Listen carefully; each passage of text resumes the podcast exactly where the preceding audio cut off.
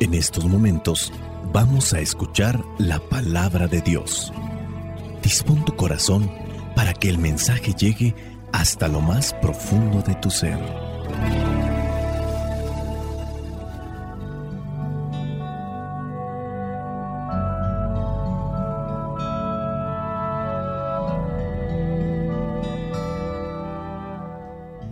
El Evangelio que la iglesia nos presenta para el día de hoy corresponde a Marcos, capítulo 4, versículos del 21 al 25. Dice así, también les dijo, ¿acaso se trae una lámpara para ponerla bajo un cajón o debajo de la cama? No, una lámpara se pone en alto para que alumbre. De la misma manera, no hay nada escondido que no llegue a descubrirse, ni nada secreto que no llegue a ponerse en claro. Los que tienen oídos oigan. También les dijo, fíjense en lo que oyen. Con la misma medida con que ustedes den a otros, Dios les dará a ustedes y les dará todavía más. Pues al que tiene, se le dará más, pero al que no tiene, hasta lo poco que tiene, se le quitará. Palabra de Dios, te alabamos Señor. Escuchar tu palabra es inicio de fe en ti, Señor. Meditar tu palabra es captar tu mensaje de amor, proclamar tu palabra, Señor, es estar embebido de ti, proclamar tu palabra, Señor, es ya dar testimonio de ti mi Dios.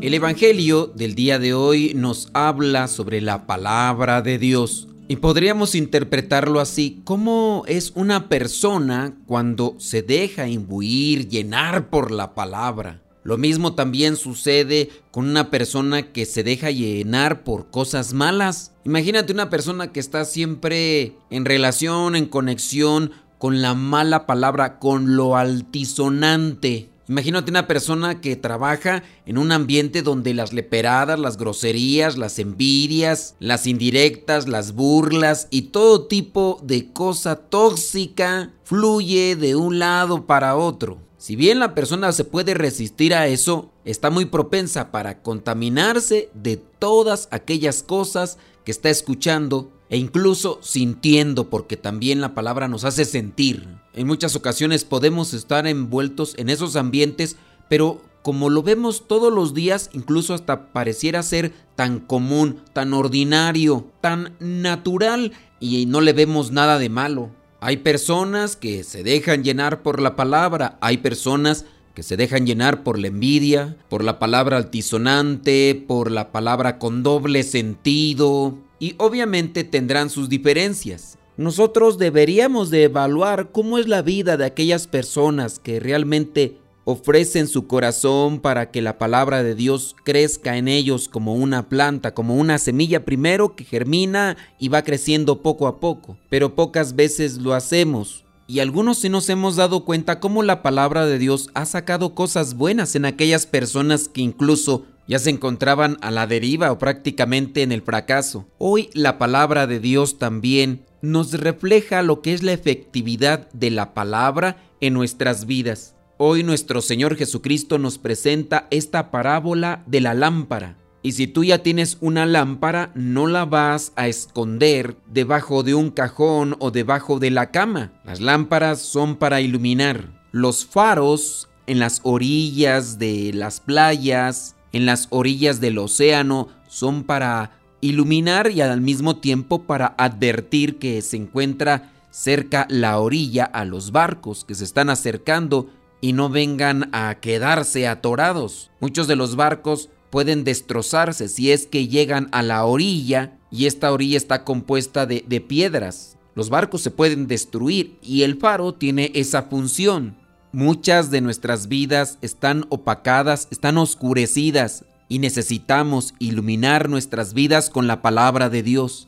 Me encontré un artículo que se me hizo interesante porque dice características de una persona sin Dios. Esto vendría a ser la contraparte para motivarnos. Mira, así vive una persona sin Dios. El artículo señala que sin Dios uno se llena de vicios. Si vives sin Dios te llenas de pecado. Si vives sin Dios no tienes sabiduría, porque la sabiduría viene de Dios. Cuando estamos sin Dios no podemos tener amor, aunque algunos me van a alegar y me van a decir que sí, pero no es lo mismo amor que pasión, lujuria, deseo o placer. Cuando estamos sin Dios vivimos llenos de altivez, nos arropamos de las mentiras y nos dejamos llenar por el odio. Regularmente cuando estamos sin Dios nos dejamos también abrazar por la amargura, por la tristeza. Conocemos la alegría, pero no conocemos el regocijo. La alegría es pasajera, el regocijo incluso puede permanecer por mucho tiempo.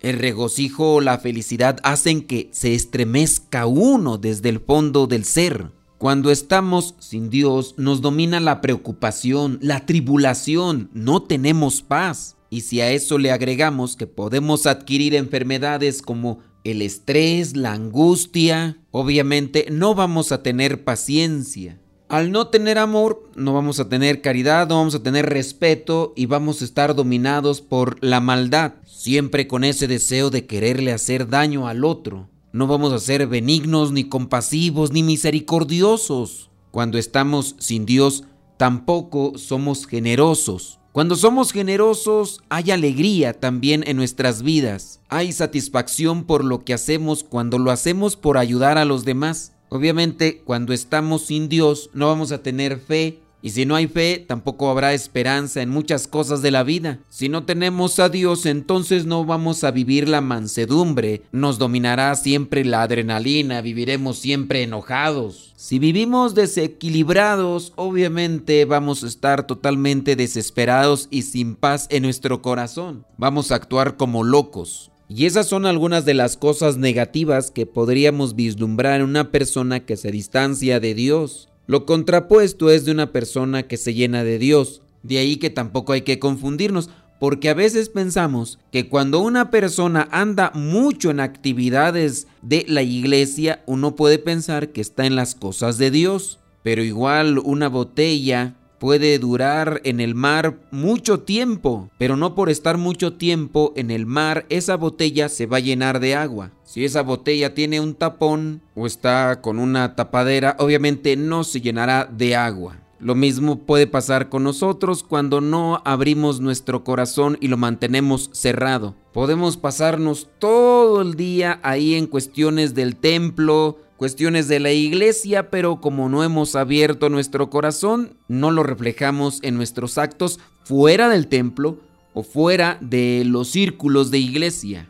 Dicen allá en mi rancho, candil de la calle y oscuridad de su casa. Hace poco una persona pues me hacía un cuestionamiento porque señalaba que una persona conocida sabía muchas cosas de Dios, presumía de mucho conocimiento, había ido a peregrinaciones e incluso impartía muchas pláticas de las cosas de Dios. Pero ya en el círculo familiar, en la cuestión interna, realmente era una persona pedante, una persona pesada, una persona muy difícil para convivir, pero con los que no le conocían y con los que iba a estar solamente un rato, era una perita en dulce. Eso podríamos llamarle estar en las cosas de Dios, pero no estar con Dios. ¿Cómo podrías tú definir a una persona que deja que la palabra de Dios entre a su corazón? Si lo quieres comparar con una lámpara, ¿cuáles podrían ser esas características virtuosas? Esos regalos de Dios que se manifiestan. Yo espero que hagas una lista y si logras percibir o logras conectar con estas virtudes que tendrían que ser el reflejo de una persona que se deja llenar por Dios, te invito ahora para que trabajes interiormente y de esa manera busques que Dios ilumine tus pensamientos, ilumine tu vida, ilumine tus palabras y también tus acciones para que trabajes en la búsqueda de esa luz que nos ofrece Dios. Si tú ya estás haciendo eso, fíjate lo que dice el versículo 22, no hay nada escondido que no llegue a descubrirse, ni nada secreto que no llegue a ponerse en claro. Cuando nosotros estamos con Dios se nota.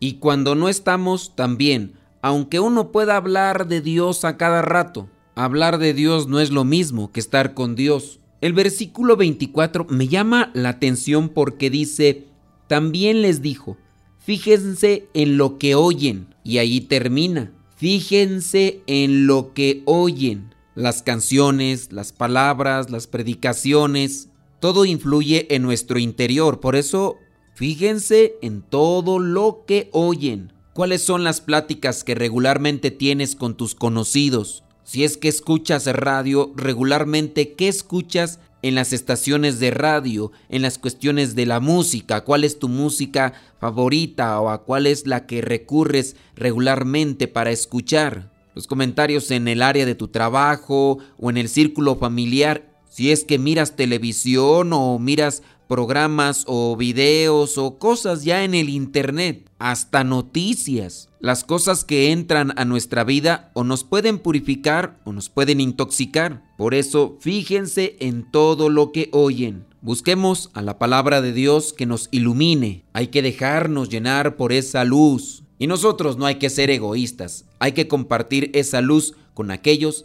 que caminan en la oscuridad. Soy el Padre Modesto Lule de los misioneros servidores de la palabra. La bendición de Dios Todopoderoso, Padre, Hijo y Espíritu Santo, descienda sobre cada uno de ustedes y les acompañe siempre. Vayamos a vivir la palabra. Lámpara es tu palabra para mis pasos, luz en mi sendero. Lámpara es tu palabra para mis pasos, luz en mi sendero la luz. Luz, tu palabra es la luz. Yo guardaré tus justos mandamientos. Señor, dame vida según tu promesa. Lámpara es tu palabra luz en mi sendero. Lámparas tu palabra